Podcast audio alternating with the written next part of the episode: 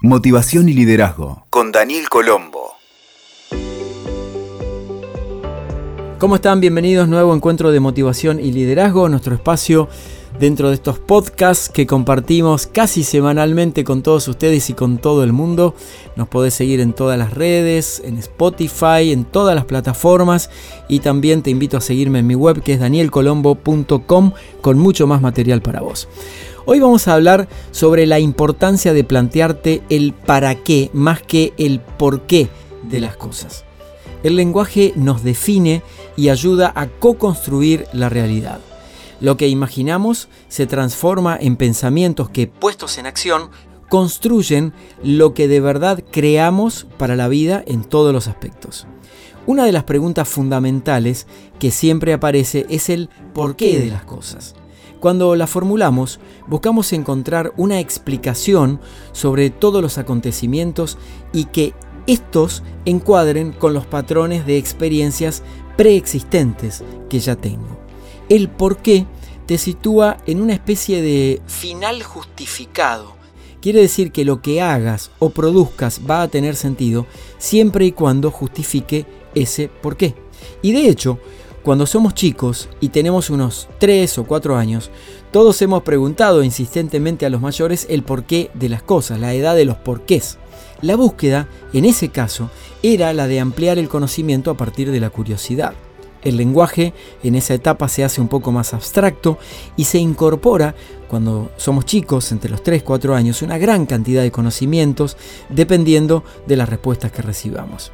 Ahora, cuando somos adultos, nos valemos de nuestras propias fuentes de información si así lo elegimos. Hay gente que prefiere mantenerse en la ignorancia y no reflexionar demasiado. Ahora, si queremos nuevas fuentes de información y somos curiosos, esto nos permite progresar e indagar sobre aspectos que nos interesan en mayor o menor grado. Entonces, por ejemplo, si estás en tu búsqueda personal, quizá quieras considerar esta distinción. ¿Qué tal si la pregunta esencial y más profunda a explorar es ¿para qué?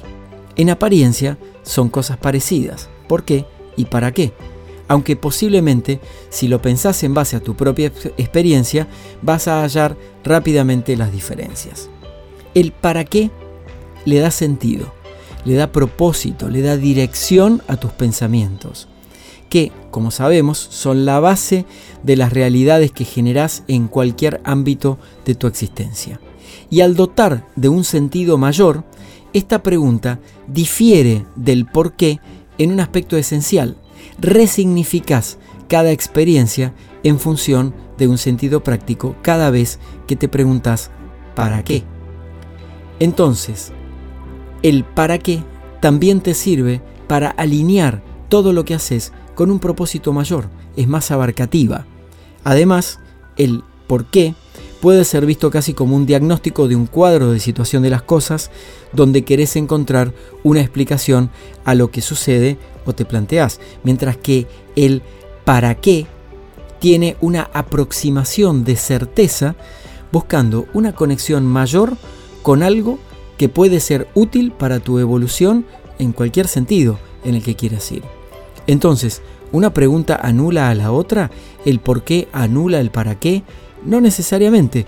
Pueden convivir y complementarse, aunque a partir de ahora quizás las integres con mayor profundidad y te permitas apreciar las diferencias.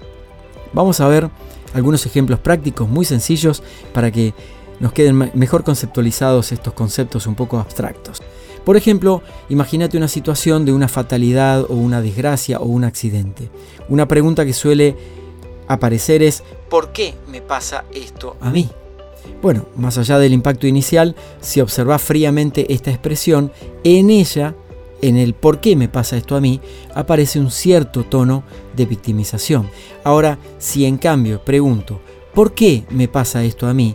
La situación es la misma, vas a sentir igualmente el impacto, aunque verás que esta vez estás buscando un sentido. Ese sentido es el aprendizaje que puede estar oculto detrás de esa experiencia desagradable que estás viviendo. Entonces, ya sabes, ahora tenés la conciencia de la diferencia entre el para qué y el por qué de las cosas.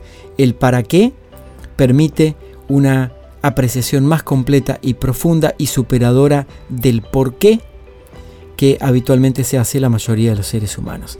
Te invito a incorporar el para qué. Vas a ver cómo la vida adquiere otro sentido y profundidad.